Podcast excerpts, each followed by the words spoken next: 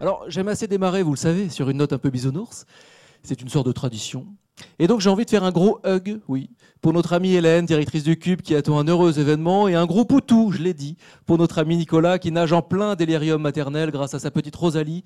Félicitations aux heureux parents. Ce soir, pas de surprise, il est là, à mes côtés, fidèle au poste. J'ai le bonheur d'être accompagné, comme à l'accoutumée, euh, dans cette nouvelle partition, par le virtuose de l'adaptation, Nils Aziosmanov. Merci Nils de m'accompagner à nouveau. Il est le président du Cube, évidemment. Et tout à l'heure, la charmante, la pétillante, la lucinante, l'extravagante Marianne Mario nous rejoindra pour son interview, toujours très attendue par vous derrière votre petit écran. Ce soir, nous retrouverons également nos amis, qu'ils soient ici au Cube, ici les Moulineaux ou derrière leur écran. Et ils sont nombreux, vous êtes nombreux, vous êtes en moyenne 2000. Merci à vous. C'est super stimulant, super encourageant. C'est parti, bienvenue dans ce 38e rendez-vous du futur. Alors ce soir, nous allons prendre un peu de poids, si je puis dire, car nous avons la chance de, recevoir un producteur de nectar pour les neurones. Oui, j'ai tenté de paraphraser ce tweet de notre amie Anne-Sophie Novelle, euh, qu'il avait tweeté euh, suite à l'inauguration de la Social Good Week. Ismaël Lemoel, que nous avions reçu ici également pendant la Social Good Week, dit de lui qu'il incarne le Social Good. Nous allons donc prendre le temps de la conversation ce soir avec Nathan Stern. Nathan, merci d'avoir accepté notre invitation. Merci de m'avoir invité. Alors Nathan, vous êtes sociologue, vous vous décrivez comme ingénieur social, créateur multi-récidiviste de projets, de projets pionniers, avec la rencontre, le lien, le partage, l'engagement comme dénominateur commun. Je ne vais pas, et parce que je ne pourrais pas, euh, être exhaustif dans la présentation de, votre parcours, euh, et j'invite tous nos amis derrière leur écran ou ici au Cube, tous ceux qui sont intéressés à regarder un peu plus loin sur Internet, à aller voir vos interventions, nombreuses, euh, dans des colloques, des événements. Je vous recommande d'ailleurs le TEDx à La Rochelle, mais aussi le, eh ben, le passage de Nathan sur la scène de Beaubourg pour l'inauguration de la Social Good Week. C'était un moment marquant, nous y étions, donc on a été aussi marqués. Notez que, Nathan est quelqu'un vraiment très sympa. Oui, Nathan, vous êtes très sympa, et j'ai quelques exemples pour, euh, pour exprimer, euh, pour affûter mon, mon propos. Vous, quand vous êtes sur un travail de recherche, votre truc à vous, c'est de l'ouvrir et d'en faire, d'en faire bénéficier tout le monde.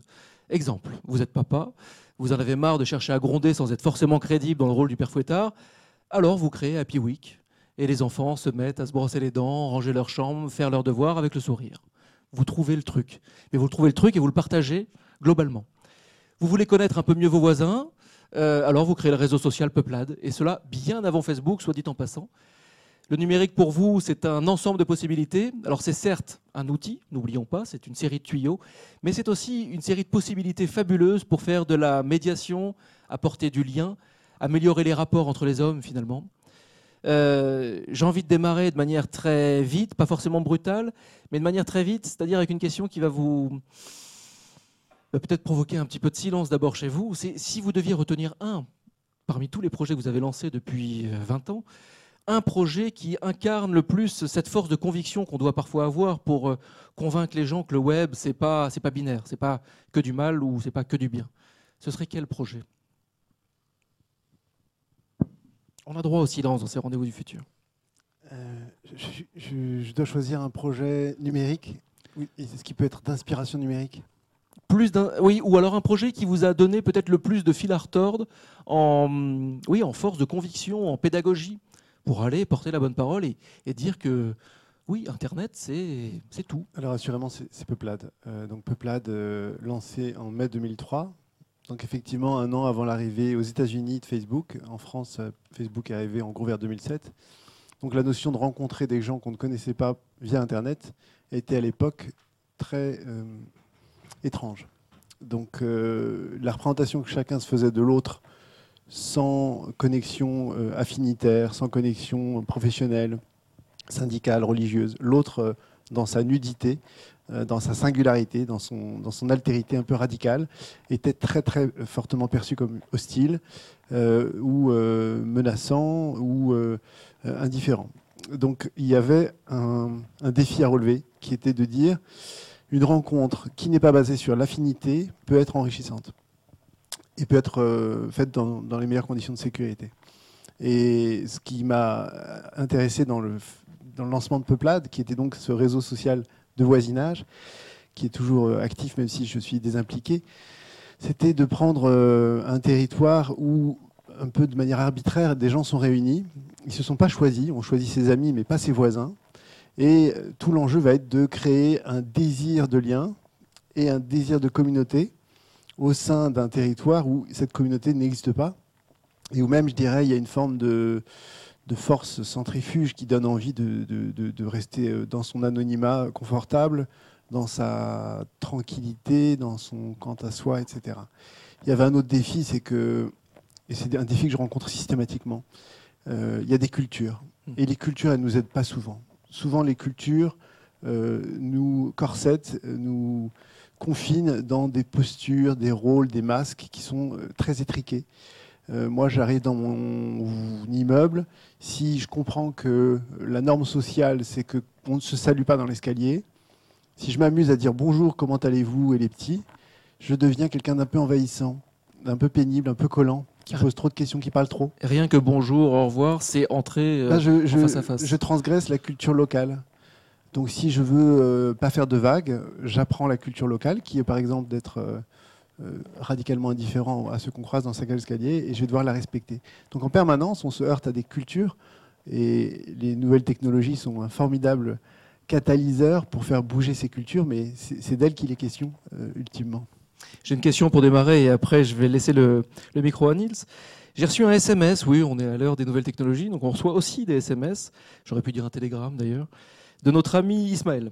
Ismaël Lemoel, donc, est le, le, le coprésident, de, cofondateur de Hello Asso et le cofondateur de la Social Good Week. Il était ici, euh, sur ce même plateau, avec Benoît Thiolin en novembre dernier. Il m'a envoyé un SMS, il avait une question à, vous passer. Donc, euh, bah, il a un petit, droit, un petit droit de priorité, on va dire. Euh, sa question est la suivante. Comment faire en sorte que les outils de médiation et d'empathie deviennent mainstream sur le web?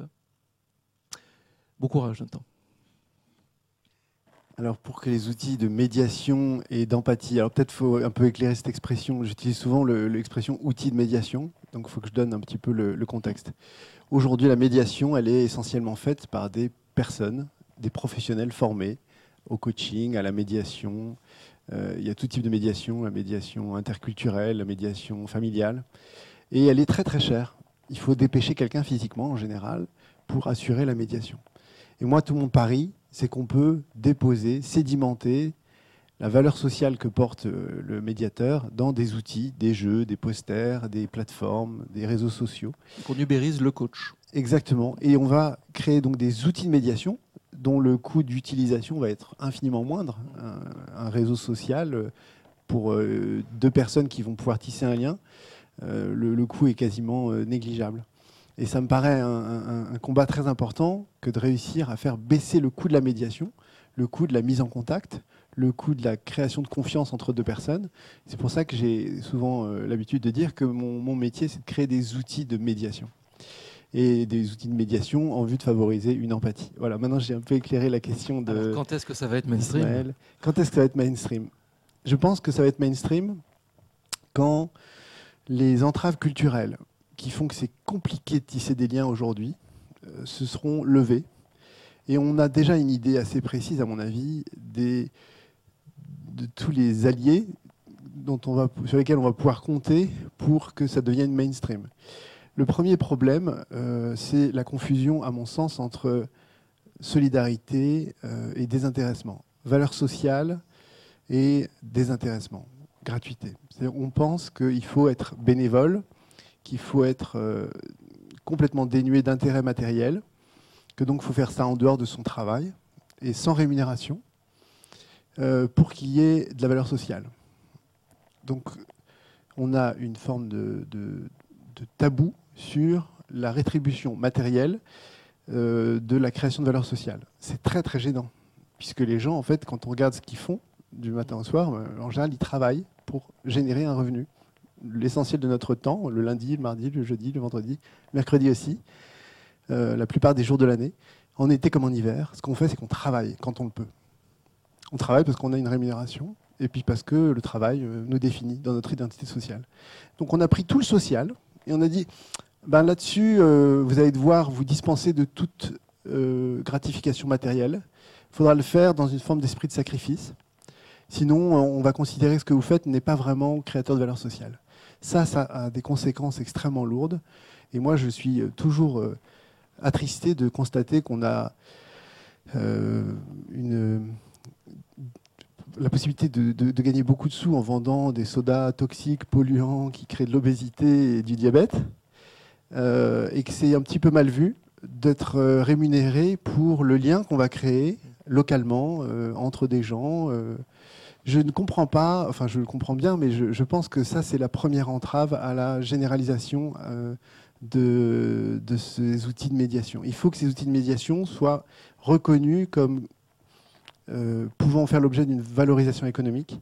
Et il faut que des gens qui cherchent à gagner de l'argent puissent faire aussi des métiers dans le social, puissent accompagner des jeunes vers euh, l'emploi, puissent accompagner des personnes âgées dans leur resocialisation s'ils se sont désocialisés.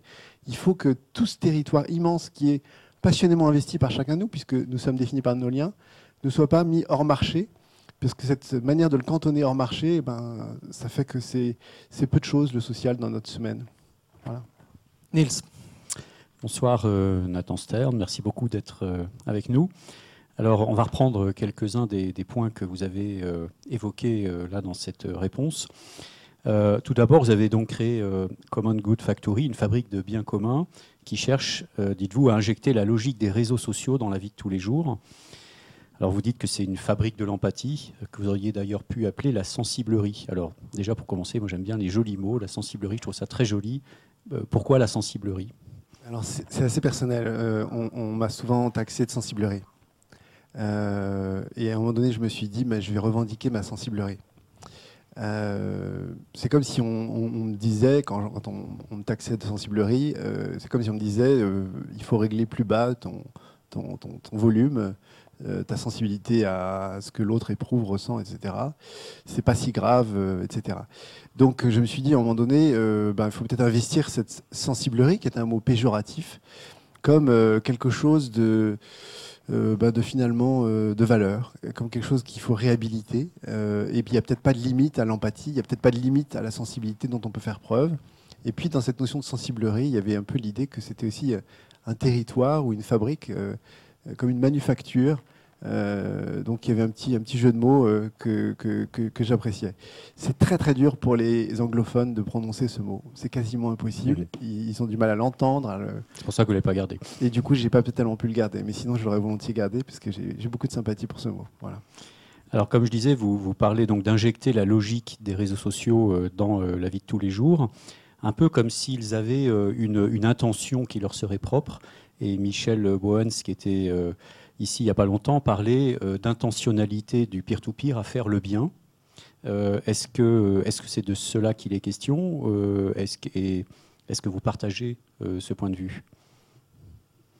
Je ne suis pas sûr de comprendre la question Alors, vous dites, adéquatement. Vous dites il faut injecter la logique des réseaux sociaux dans la vie de tous les jours. Et moi, quand je lis cette phrase, quand j'entends ça, je, devine peut-être à tort, qui aurait une intention des réseaux sociaux, puisqu'ils ont une, logique qui leur est propre. Et c'est cette logique que j'interroge, et j'ai fait le lien avec ce que disait Michel Bowens, qui lui disait clairement, il y a une intentionnalité du peer-to-peer, donc des réseaux, à faire le bien. Ce qui m'avait surpris aussi euh, dans l'échange. Et donc voilà, je me pose la question, est-ce que le système, est-ce que c'est le système qui, produit le bien? Je ne sais pas si vous voyez ce que je veux dire. Oui. Alors moi, je suis convaincu que on peut faire le pire et le meilleur avec n'importe quel outil. On peut commettre un crime avec un couteau et puis on peut préparer une bonne salade. Euh, donc c'est vraiment très très neutre. Et euh, les outils sont des progrès techniques et jamais sociaux ni éthiques. Quelles que soient les intentions, et d'ailleurs, qu'est-ce qu'on sait de nos intentions? Et euh, les meilleures intentions donnent parfois lieu aux pires catastrophes. L'enfer est pavé de bonnes intentions. Donc moi, je suis très très défiant à l'égard de cette notion d'intention. Par contre, je constate que dans le champ euh, des réseaux sociaux, il y a une créativité formidable. Et cette créativité qu'on observe dans le champ des réseaux sociaux, tous les jours il naît euh, trois nouveaux euh, réseaux sociaux spécialisés, inédits. Cette créativité dont on fait preuve dans la création de ces lieux de rencontre, de ces lieux de partage, de ces lieux d'échange, euh, elle nous permet de nous émanciper de ces, cadres, de ces ornières dans lesquelles nous vivons nos vies. Puisque, en fait, quand on modélise un petit peu, quand on documente la vie sociale des gens, on se rend compte que euh, ben, on vit nos vies dans des petites boîtes en suivant des scripts. Il y a des scénarios, des scénarios pour se saluer, des scénarios pour se dire au revoir, des scénarios pour euh, sortir avec. Le problème, c'est pas le casting, c'est le scénario, c'est ça? Exactement. Et en fait, souvent, on est enfermé par notre scénario. On n'a pas appris à se parler, on n'a pas appris à se parler entre enfants d'une même fratrie, entre collègues d'une même entreprise. Et parce qu'on est enfermé dans ces petites boîtes très étroites qui nous prescrivent d'être poli, d'être courtois, d'être discret, d'être pudique, d'être euh, comment dire discret sur ses déficiences, ses handicaps invisibles ou visibles, etc. Eh bien parce que donc on est enfermé dans ces petites boîtes, on va être très peu créatif et on va être à la fin très seul. Alors on va revenir sur ces injonctions. Je reste un petit peu sur le, le, thème du dispositif. Hein. Euh, alors vous dites que, enfin vous appréciez le fait que le bien commun a un double sens. Euh, le premier, c'est le bien euh, comme chose ou usage à partager, le bien commun comme chose ou usage à partager, et puis le bien comme principe ou idéal également à partager. Donc on pourrait dire que vous fabriquez des biens producteurs de biens, d'une certaine manière. est-ce que votre métier, donc, c'est de concevoir, est-ce que vous êtes d'accord avec cette formulation, des systèmes, des dispositifs qui favorisent la production coopérative d'attention, de sollicitude, de soins aux autres? Ça me va bien. Euh, il, faut, il faut effectivement euh, euh, imaginer qu'on oppose les biens aux services. Et moi, je me propose de produire des biens, effectivement, parce que leur coût de production est plus faible et du coup, on peut les démocratiser. Un poster efficace pour améliorer la relation entre une maman et son nourrisson, ça a un coût de production de l'ordre de 10 centimes. Donc rien s'il est attractif et que tout le monde a envie de l'afficher, rien ne s'oppose à ce que 100% des foyers aient ce poster qui favorise une relation enrichie entre la maman et son nourrisson ou le papa et son nourrisson. Donc ça, c'est vraiment un enjeu, c'est les biens versus les services. Et puis, il y a effectivement une petite connotation euh, de, de de, valorisante, cette notion de bien qu'on peut opposer au, mal. Et ça me tient à cœur qu'on spécifie, enfin qu'on précise qu'il n'y a pas de dimension morale la morale, c'est vraiment ce qui, en permanence, euh, m'embête dans mon travail. En permanence, quand je veux faire de l'innovation sociale, je me heurte à des normes morales très encombrantes qui euh, euh, rendent très compliquée l'innovation sociale. Je vous donne un petit exemple, mais c'est pour dire que la morale est vraiment pas du tout le, levier ou le catalyseur de cette innovation sociale. Elle est au contraire plutôt souvent une entrave parce qu'elle est incarnée dans des règles je me suis battu à chaque fois pour qu'il y ait de la liberté dans euh, les rencontres sur les réseaux sociaux que j'ai pu concevoir.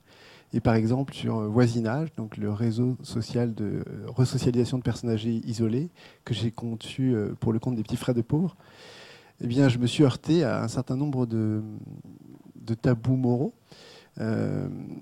notamment celui de l'altruisme dont il fallait faire preuve à l'égard de la personne âgée, qu'il fallait donc envisager comme plutôt euh, porteuse d'une souffrance et non pas contributrice, et non pas euh, capable de produire, de délivrer, de donner, d'aider, de soutenir.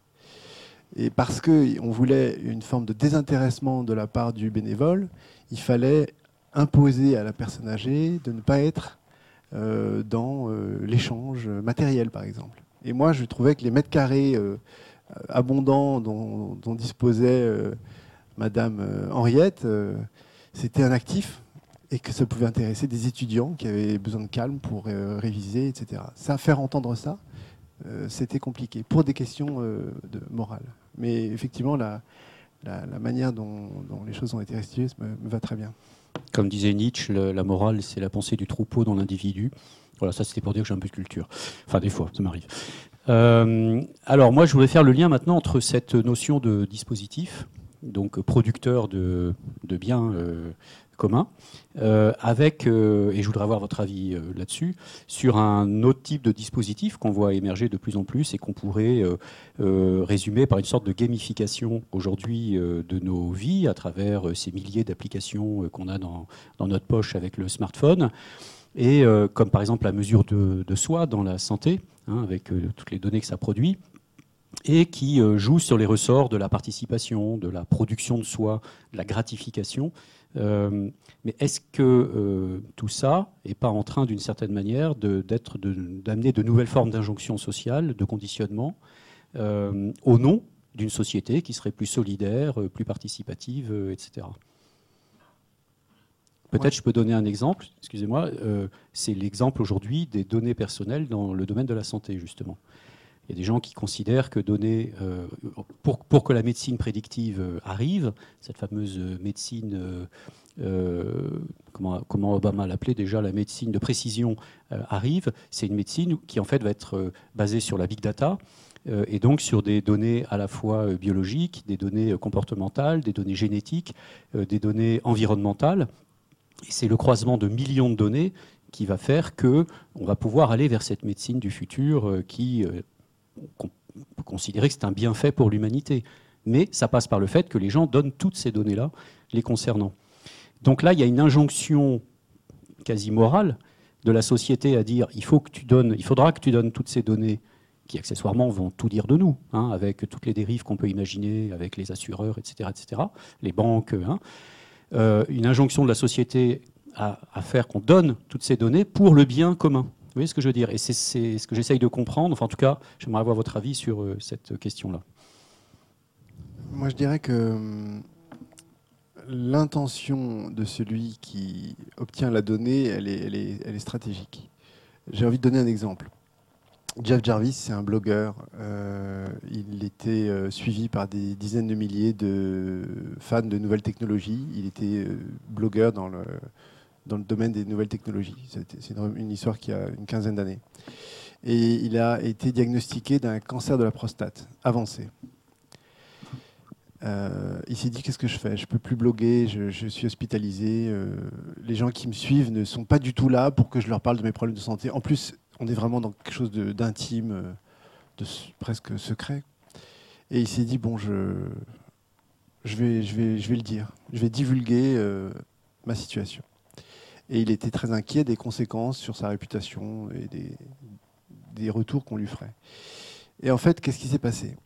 Il s'est passé que des gens qui n'étaient en commerce avec lui que autour des réseaux sociaux se sont mis à dire ben, euh, tu vas te battre et on est avec toi. Tout d'un coup, un lien affectif s'est déclaré. Et puis, euh, plein d'hommes euh, comme lui sont allés euh, suivre un diagnostic et certains ont découvert qu'en phase précoce, et du coup avec des, bons pronostics, ils avaient eux aussi des problèmes comparables. Donc il a sauvé tout un tas de vies, cet homme-là, en divulguant une information très sensible, typiquement relevant de l'intime et, pas, du privé et pas du public.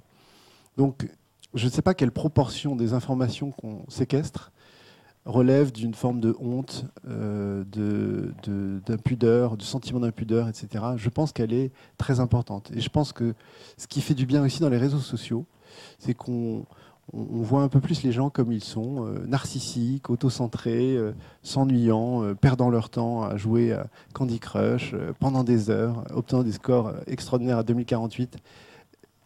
il y a une forme de sincérité et d'authenticité. Et tout ce qui peut contribuer à ce qu'on tombe le masque, euh, et notamment en se montrant euh, narcissique à travers ces selfies qu'on peut faire, euh, bah, tout ça quelque part nous fait du bien et nous rapproche d'une forme de sincérité qui est très importante à conquérir si on veut tisser des liens vrais.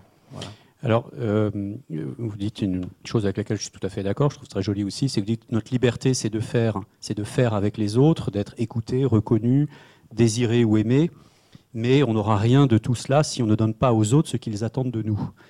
Euh, n'est-ce pas précisément de cette attente que naissent euh, ces injonctions? Et moi, ma question, c'est, du coup, je reviens toujours, euh, je creuse mon sillon, je reviens à cette question aujourd'hui des outils numériques, qui sont donc des dispositifs, comme on disait au début, qui suscitent un certain nombre de comportements. Et quand on voit, par exemple, les progrès de l'intelligence artificielle, encore cette semaine avec le joueur de Go, on va être de plus en plus face à des dispositifs qui vont nous challenger, peut-être même nous manipuler, euh, même très certainement. Euh, comment vous, qui êtes sociologue, qui analysez tous ces processus-là, comment vous voyez arriver ça quoi? Et quelles alertes éventuellement vous... Je ne suis pas en train de dire je suis contre cette évolution, je pense qu'elle peut être très bénéfique. La question c'est comment on la contrôle. Alors, je commencerai par dire qu'on est témoin d'une révolution dans le champ de la définition du bien. Pendant euh, des millénaires, le bien a été défini en fonction de normes, d'idées, de modèles qui était transcendant, qui était défini par le prince ou le roi ou, supposément par Dieu. Euh, et là, de plus en plus, les plateformes qui émergent et qui rencontrent un succès fou euh, confient aux membres l'évaluation. Ce n'est pas parce que j'ai mon diplôme de taxi que euh, je vais avoir une, des droits ou un mandat pour pilote, pour conduire des clients. C'est parce que mes clients disent que ça se passe bien.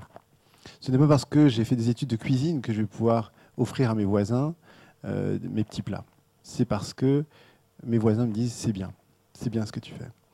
Donc là, on est dans un vrai basculement. On passe d'une logique un peu d'autorité à une logique horizontale où c'est la communauté qui va dire ce qui a de la valeur.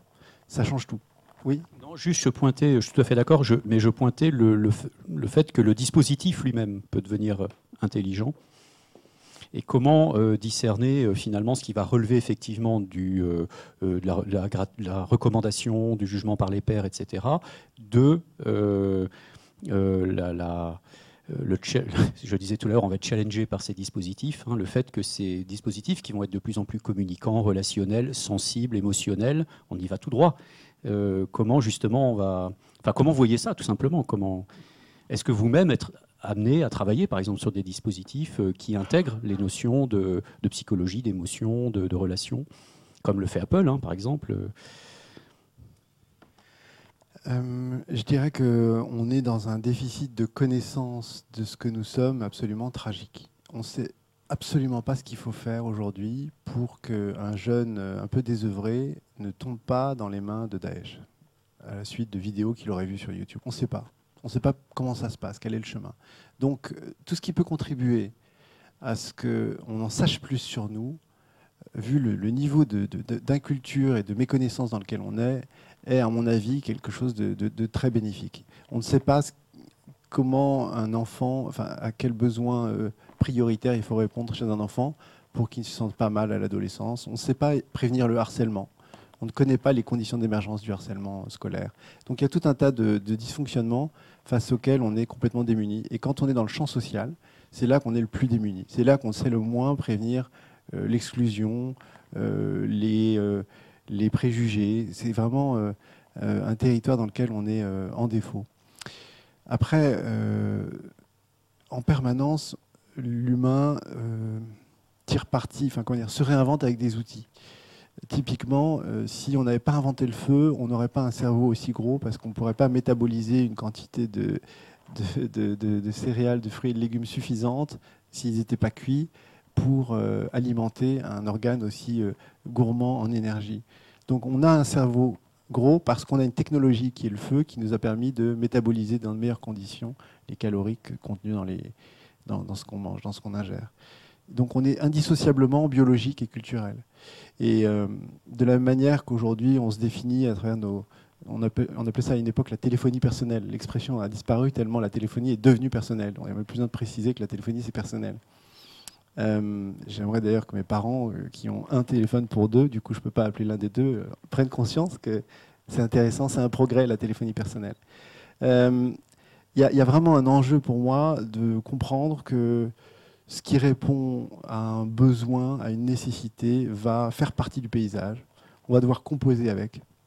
On ne peut plus se passer de notre identité numérique. C'est une dimension de notre identité aujourd'hui. Et échapper au numérique, c'est devenu quasiment impossible. Euh, donc on est forcé d'avoir une identité numérique. Soit on la subit, soit on la choisit. Mais de toute façon, elle sera là.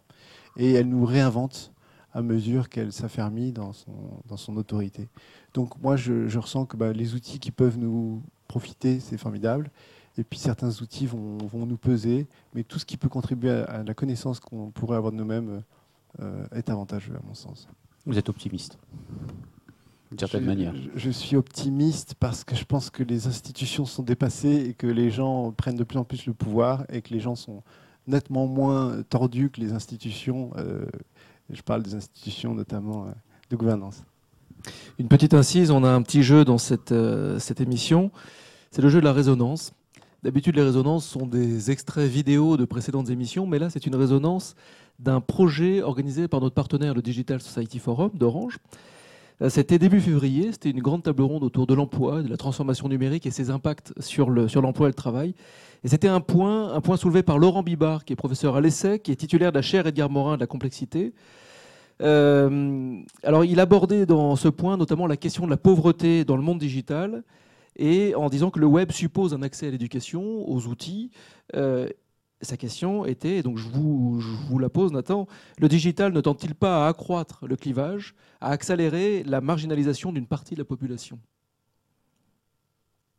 Alors, comme tout nouveau territoire, il y a des gens qui s'y sentent à l'aise euh, et des gens qui s'y sentent pas à l'aise. Donc, l'exclusion euh, numérique, elle n'est pas, euh, elle, pas superposée à l'exclusion sociale. Elle n'est pas superposée à l'exclusion économique. Elle a sa propre logique. Mon, mon fils de 9 ans euh, a appris euh, tout seul à coder, euh, sans appui scolaire, sans tuteur, sans camarade avec des sites, des MOOC, des le site Oui, mais c'est son environnement sans doute qui lui a donné le... Eh bien, il a entraîné un certain nombre de camarades dans son sillage. Et je dirais que si on faisait une étude statistique quantitative, on, on verrait sans doute que Internet, en rendant accessible la connaissance, a contribué à ce que des tas de gens gourmands euh, viennent se servir. Après, il y a des cultures qui euh, euh, valorisent les études, des cultures sociales, des cultures de milieu, et puis des cultures qui valorisent d'autres types de pratiques.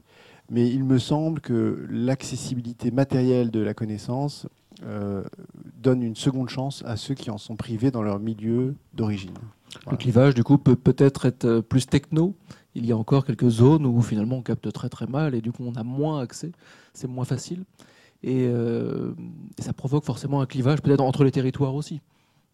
Et entre les pays d'ailleurs.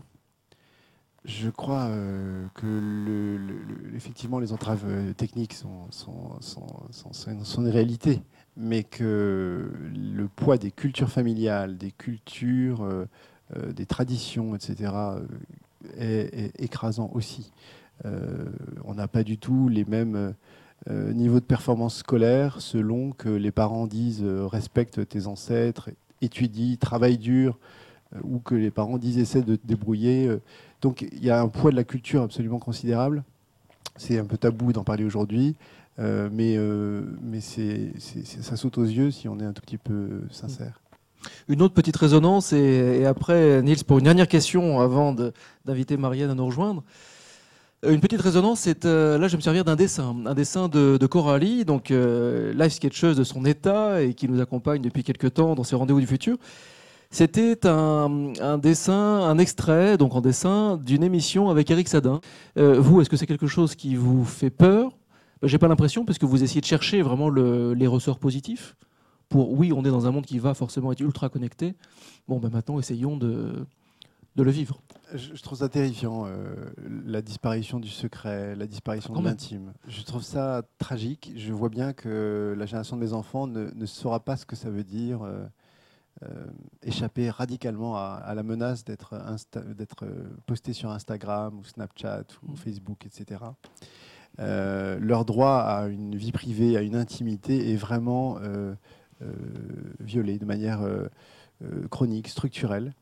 On vit dans un monde où il y a au moins en permanence euh, 15 micros, euh, 20 caméras autour de nous. Et le niveau de miniaturisation est tel qu'on on va tendanciellement ne plus pouvoir échapper à une forme de, surveillance potentielle, permanente. Les dispositifs de capture du son, par exemple, sont devenus euh, extrêmement discrets. J'ai un, un ami qui, qui a sorti une clé USB l'autre jour, qui l'a posée sur la table et qui m'a dit Ça ne te gêne pas si on enregistre C'était une clé USB.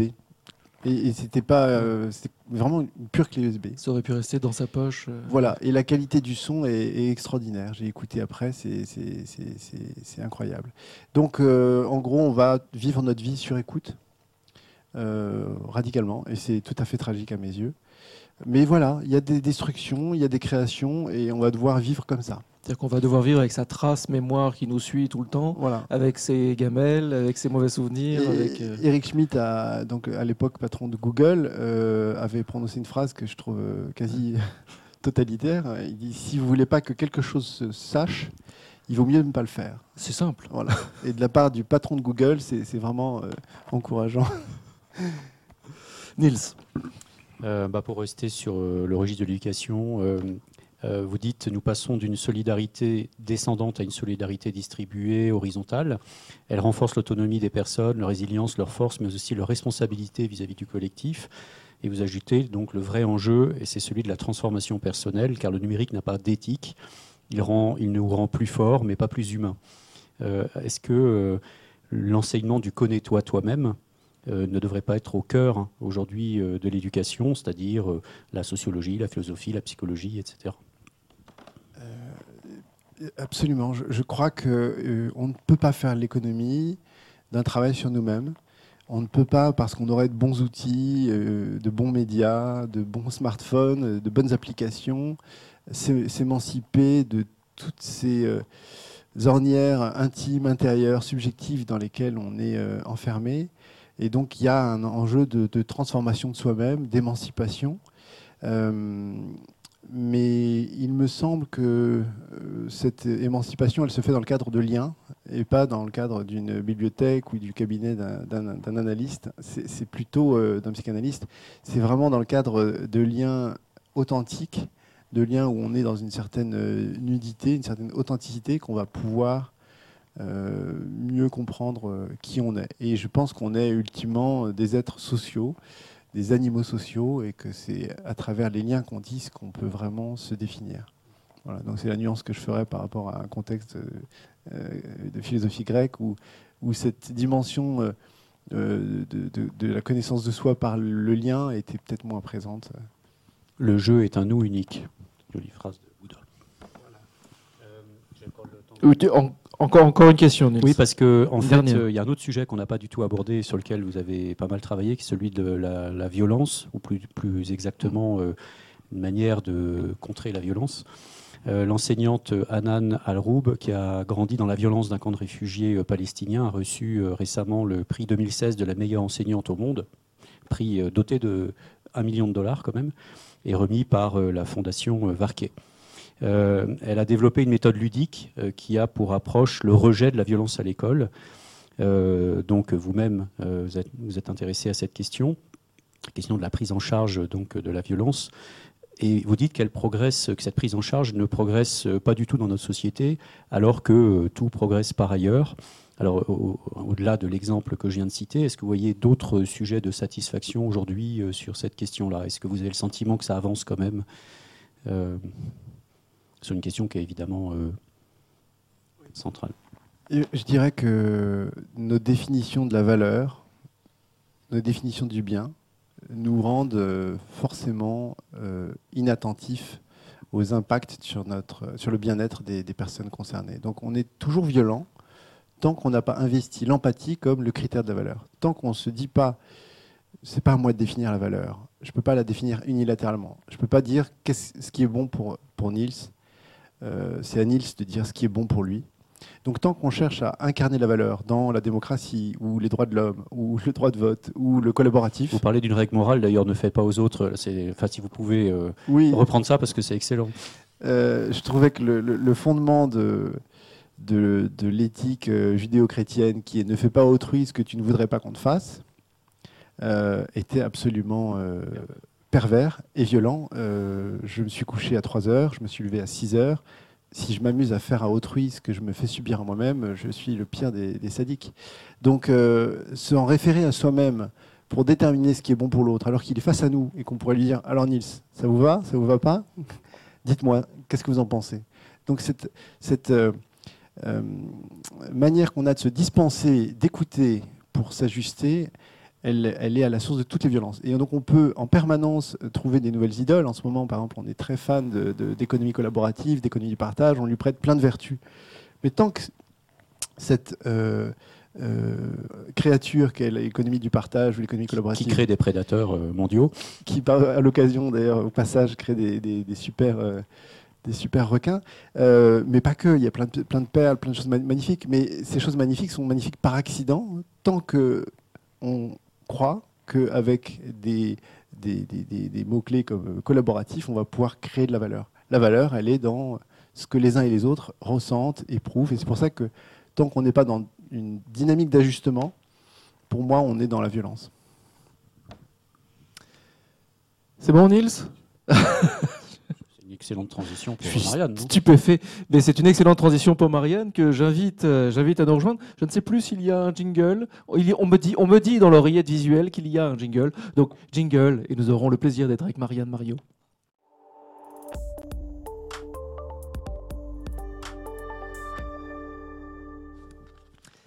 Bonsoir Marianne. Euh, nous, sommes ravis de vous avoir avec nous à nouveau ce soir, comme depuis quelques années déjà finalement. hein. Nous sommes tous de, vieux complices pour vivre de ces, soirées de, conversation euh, autour, du, futur et du présent. Euh, donc je vous présente Nathan. Vous avez 10 minutes devant vous et c'est votre séquence, c'est l'interview. Voilà, une interview, Nathan, pour mieux vous connaître, avec une petite règle du jeu des questions courtes et des réponses courtes, enfin si vous le pouvez. Euh, et la première euh, question, une question aux valeurs fondatrices. Quel euh, voyage, quelle expérience, quelle rencontre ou quel livre a révélé les valeurs qui fondent encore, qui éclairent votre chemin aujourd'hui? Alors c'est très effrayant, je, je vais faire une réponse un peu flippante peut-être. Mais euh, la lecture qui m'a euh, sans doute le plus euh, fait réfléchir, c'est un bouquin d'un historien qui s'appelle Christopher Browning, qui s'appelle Des hommes ordinaires, et qui raconte comment des bouchers, des notables de Hambourg ont été mobilisés en 43, en 1943 par l'Allemagne nazie pour faire le sale boulot qui consistait à tuer les populations juives trop éloignées des réseaux ferroviaires. Donc on devait les tuer, sur place. Et c'est vraiment fascinant parce que c'est des gens qui n'étaient pas du tout antisémites, ils étaient plutôt anti-nazis, ils n'étaient pas du tout euh, pris dans la propagande, c'était des gens de 40 à 50 ans qui étaient vraiment embarrassés qu'on leur impose de s'éloigner de leur famille. Et ce livre documente avec beaucoup de finesse la manière dont des hommes ordinaires font ce qu'on leur demande, parce qu'il y a une pression communautaire, une pression sociale, un désir de loyauté, le sentiment que si c'est pas nous qui le faisons, ce sera un autre, et l'autre, comme on est plutôt bienveillant à son égard, ben, on veut lui épargner le, sale boulot.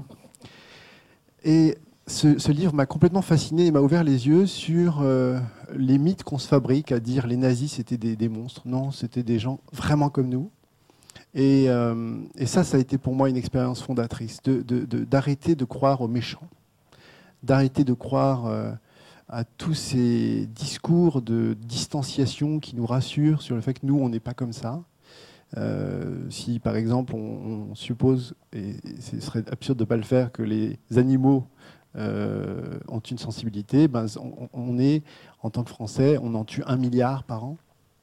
Voilà, alors ça c'est un truc qui peut nous, faire nous, poser un peu sur notre chaise en disant est-ce que notre bonne conscience, notre sentiment que ça nous est radicalement étranger, cette euh, violence, est-ce qu'elle n'est pas en fait euh, euh, universelle, présente, banale, et à ne surtout pas démoniser, sinon c'est notre propre violence sur laquelle on s'aveugle. Donc moi ça me paraît voilà. Donc c'est pas une expérience de, inspiratrice, c'est une expérience de compréhension profonde que que les mythes du, du- du- du monstre euh, sont, sont à mettre à la poubelle et nous, nous portent préjudice et nous rendent euh, un peu monstrueux, potentiellement. Alors, Darwin écrivait que l'ignorance engendre plus fréquemment la confiance en soi que ne le fait la connaissance. Alors, euh, quels doutes essentiels vous tiennent ou vous maintiennent en éveil? Waouh Vous avez le droit à des jokers. hein. Non, non, des- je trouve très belle cette question. Je dirais que, euh, ben, en fait, en permanence, dans, dans- dans- notre vie, on, attribue à certaines choses de la valeur, et à d'autres, on leur attribue pas de valeur. Donc, quand je prends le métro, je vis pas une expérience euh, qui me qui m'inspire, qui me nourrit. Euh, quand j'accompagne mon fils à l'école, j'ai le sentiment qu'il se passe quelque chose. Donc, j'ai l'impression que les choses n'ont pas la même valeur ontologique ou spirituelle ou existentielle. Et, quand je regarde le passé, que je vois combien les hommes se sont trompés sur euh, ce qui, à leurs yeux, avait de la valeur, combien ils ont investi des, des- des idoles. euh, Enfin, si par exemple je vous disais euh, que je crois à Zeus, euh, vous vous moqueriez tous de moi. Mais il y a des gens qui ont cru à Zeus, qui ont cru que c'était très sérieux, très important. Il y a des gens qui ont sacrifié leurs enfants pour... encore aujourd'hui. et encore aujourd'hui, ça, ça, ça accourt. Donc, c'est très compliqué de ne pas douter de, de ses idées à soi sur ce qui est précieux, sur ce qui a de la valeur, sur ce qui a du sens. Et moi, c'est ma grande question. Je, me demande toujours si ce qui a du sens à mes yeux, à un instant T, euh, a vraiment sérieusement du sens, ou si tout ça est une forme de, construction, euh, et que ces constructions, on n'y échappe pas, et qu'on n'a pas d'autre choix que de subir ces constructions. Parce que, en gros, euh, je me permets juste cette petite insiste, ça veut dire que tous les politiques, quand ils prennent le métro et qu'ils nous disent que c'était une expérience fabuleuse, en fait, on doit respecter ce qu'ils disent. On ne doit pas rigoler. Je vous, vois rigoler d'ailleurs. Finalement, c'est pas très charitable. Je, pense qu'on peut rigoler et la sincérité de nos politiques est, quand même un peu sujette à caution. Marianne. Oui, donc dans ce sillage, une petite question transgression justement. À quoi ou à qui devez-vous encore euh, régulièrement désobéir pour faire avancer vos idées? Ce qui reprend un peu euh, le thème des injonctions, peut-être d'une injonction spécifique dont vous seriez encore prisonnier. Euh, donc je passe 70% euh, de mes, ressources à, combattre un sentiment de suffocation. Euh, je me sens écrasé par tout un tas d'injonctions. Donc s'il n'y en avait qu'une seule, ce serait formidable. Peut-être que si je devais en choisir une seule, ben, c'est l'injonction que tout ça ait du sens. Je, suis vraiment un peu maltraité par cette injonction de donner du sens aux choses. Et parfois, j'aimerais bien euh, fait la vibe, comme dit la chanteuse, euh, sans avoir cette, euh, cette arrière-pensée, ce soupçon, cette, cet implacable doute sur la valeur de, de, ce que je suis, de ce que je fais, de ce qui se passe, etc. Donc échapper, enfin m'émanciper complètement du jugement, ce serait, ce serait formidable. Oui, comment vous travaillez justement à cette déprise-là, de, la déprise de ces injonctions?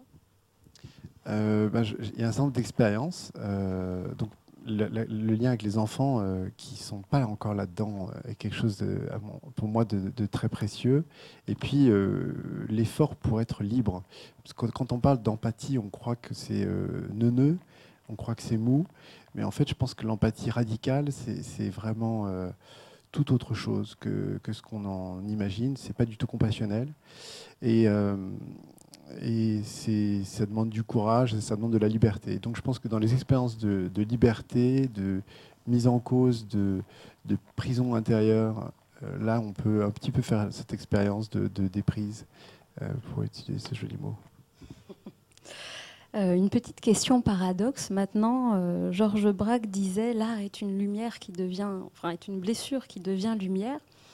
Euh, quelle perte ou échec ou abandon ou blessure euh, est devenue une source ou une ressource créative qui, qui vous éclaire aujourd'hui, qui éclaire votre route? Waouh euh, je, pense que bah, j'ai eu la foi jusqu'à l'âge de 13 ans. et perdre la foi, c'est quelque chose de, de, vraiment trash. Euh, je suis bien content d'avoir perdu. J'ai gagné en, lucidité à mes yeux. Mais euh, j'ai perdu en sentiment d'être euh, au chaud, protégé, dans, cette, dans ce confort de se dire qu'il y a un ordre, qu'il y a une justice, qu'il y a, que tout a un sens. Et, et ce deuil-là, il est très dur à faire.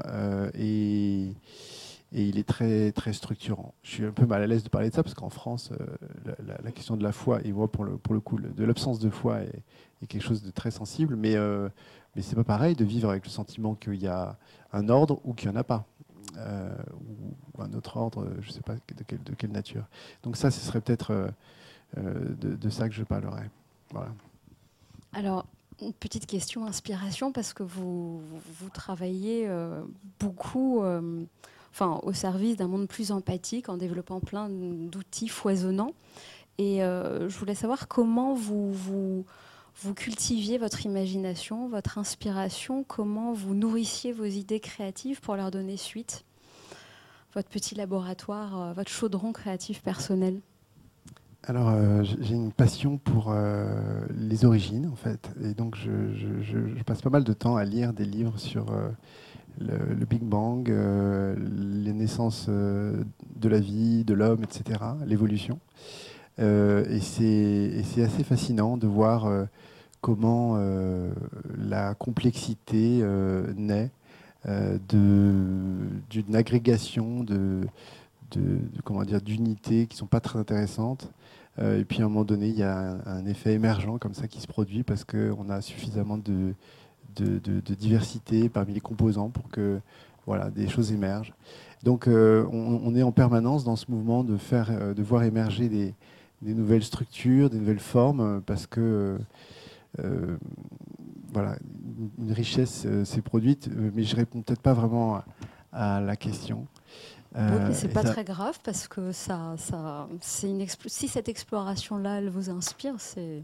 Alors, euh, en fait, je, peux dire que mon autre grande source d'inspiration, c'est le café, puisque je, travaille. voilà, là, là, il y a une réponse. je travaille dans les cafés et, j'adore écouter les, conversations des voisins de manière indiscrète. J'adore euh, mm-hmm.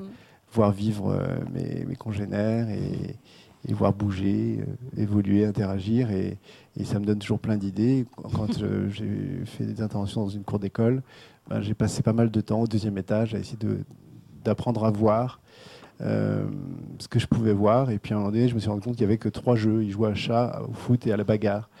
Je me suis dit, là, il y a un problème. Trois jeux, 250 enfants, trois jeux. Le problème, euh, c'est dans la variété des interactions qui peuvent tisser dans le cadre de ces jeux compétitifs, euh, durs, etc. Donc, apprendre à voir en ayant un peu de, recul par rapport au contexte, c'est ma grande source d'inspiration. C'est très dur de, voir ce qu'il y a à voir. Dernière question, Marianne, et après, exceptionnellement, une ultime question de fin, pourrait-on dire, de Nils. Alors, pour conclure, est-ce que vous avez une devise qui vous porte ou est-ce qu'il y a une citation que vous affectionnez particulièrement ou tout simplement euh, quelque chose que vous auriez envie de, nous transmettre ou qu'on retienne euh, de votre parcours? donc c'est une, phrase euh, à laquelle Niels a fait référence. donc ne fais pas à autrui ce qu'il n'a pas envie, ce que lui ou elle n'a pas envie que tu lui fasses. Voilà, fous-lui la paix, laisse-le tranquille, s'il a envie que tu le laisses tranquille. Moi j'en ai trouvé une, euh, une qui va comme un gant à Nathan, alors je me permets de la citer, dans Caligula d'Albert Camus. Faire souffrir est la seule façon de se tromper, je trouvais que ça vous allait bien. Merci. Nils. Bon, alors moi je vais poser une question euh, super Jedi, parce que en vous écoutant répondre à Marianne, euh, alors j'ai noté quelques mots, vous dites il ne faut pas être euh, sous l'emprise de ses interprétations du monde, ses croyances, s'émanciper du jugement, faire le deuil de l'ordre. Et puis en même temps, vous parlez de votre passion pour euh, les origines, les grandes questions existentielles, etc. Alors moi, j'ai envie de vous demander, pour vous, c'est quoi le réel? Ça, pour finir, c'est pas sympa. Hein. Il y en a qui pensent que le réel est un logiciel, par exemple, ou que c'est quoi le euh, Donc, je suis très heureux de toutes ces questions je, pense que le réel, euh, ce n'est pas une construction. Je pense qu'on s'est trompé dans le choix de l'échelle, en fait. On nous a dit, euh, voilà, toi t'es Nathan, euh, Nathan, toi t'es Nils, toi t'es Marianne. c'est une erreur. je pense qu'on est, on est, on est tout. On, est, tous un peu les uns les autres. On est notre environnement. On est est dans un niveau d'interdépendance qu'on mineur en permanence. Là, si on me prive de l'accès à l'oxygène qu'il y a dans l'atmosphère, euh, je claque dans les deux minutes. Si on me prive de l'accès à l'eau, je claque dans les 48 heures. Si on me prive de l'accès à la lumière, je claque au bout de je ne sais pas combien de temps. Donc en gros, on est euh, beaucoup moins individu que ce qu'on dit. Donc moi, je dirais que le, réel, c'est le tout. C'est pour ça que j'ai cette passion pour euh, les livres qui nous racontent la grande échelle, l'infiniment grand. Pas parce que je me sens tout petit et dérisoire, mais parce que je me sens vraiment au contraire euh, connecté et faire partie de quelque chose d'incroyable, de, fou, de, qui a une histoire, qui a démarré il y a 13,7 milliards d'années. Il n'y a, pas toujours eu du temps, il n'y a pas toujours eu de l'espace. Et moi, je pense que le réel, c'est cette histoire qui a commencé il y a 13,7 milliards d'années, euh, qui devrait continuer euh, pour une durée indéterminée, même si notre Soleil va sans doute nous jouer des tours d'ici 5 milliards d'années. Donc le réel, c'est c'est tout. Euh, et par contre, l'illusion, c'est les parties. Voilà. Je, pense quelque chose comme ça. Merci, merci beaucoup Nathan d'avoir joué le jeu. Le, brief était simple, il était le suivant. Euh, Nathan, venez comme vous êtes, il n'y a rien à préparer. Euh, venez, venez, juste venez. Et puis, laissez-vous aller. Vous avez complètement rempli cette feuille de route, si je puis dire. Merci beaucoup. Euh, et je vous l'avais dit également au début, euh, ces soirées des rendez-vous du futur sont toujours trop courtes. Elles devraient durer 3 ou 4 heures. Et, et ben, un jour, on le fera. Mais pas ce soir, malheureusement. Merci d'avoir été avec nous pour cette 38e soirée des Rendez-vous du Futur. Merci aux coproducteurs, la JD Carré, le Cube, l'agence Triple C, à notre partenaire, le Digital Society Forum d'Orange et au Forum Changer d'air. Merci à vous qui êtes donc de plus en plus nombreux à nous suivre et à nous encourager. Réellement, c'est très très stimulant. Alors, comme à chaque fois, prenez votre agenda, s'il vous plaît, et notez le 6 avril, émission spéciale de notre partenaire, le Forum Changer d'air. Vous suivez le compte euh, Twitter Rendez-vous Futur ou le compte euh, Changer d'air sur Twitter donc pour en savoir plus ou aller sur le site euh, forumchangedair.fr. Ce sera un dialogue entre Joël de René, notre parrain, et François Tadei, que nous avons également eu ici, eu le bonheur d'accueillir ici. Le 31 mars, parce moi je fais un agenda où je commence en avril, je reviens en mars, et puis je parlerai de mai également. Le 31 mars, bref, ne manquez pas l'atelier du Digital Society Forum qui aura lieu à Bordeaux pendant le Forum d'Avignon. Oui, le Forum d'Avignon sera à Bordeaux fin mars euh, et il sera à vivre également grâce au Digital Society Forum. Le 14 et le 15 avril, participez au Festival des Rendez-vous du Futur, un festival exceptionnel, 14 heures de direct dans une, euh, ancienne église, une, une, église désacralisée bien sûr, le tout en direct évidemment, plus de 40 invités, un vrai festival, un vrai régal. Et vous notez d'ores et déjà, ce sera je crois la dernière date, le 19 mai, le 19 mai, ce sera ici, ce sera en direct chez vous, ce sera une soirée consacrée au nouveau loup du web. Ah non, une dernière date également, le 14 juin. Le 14 juin, nous aurons une soirée dans le cadre de Futur en scène. Ce sera une soirée surprise, surprise pour tout le monde, y compris pour Nils. Je vous en parlerai après. À bientôt, à tout de suite sur les réseaux. Merci beaucoup, Nathan. Merci à vous.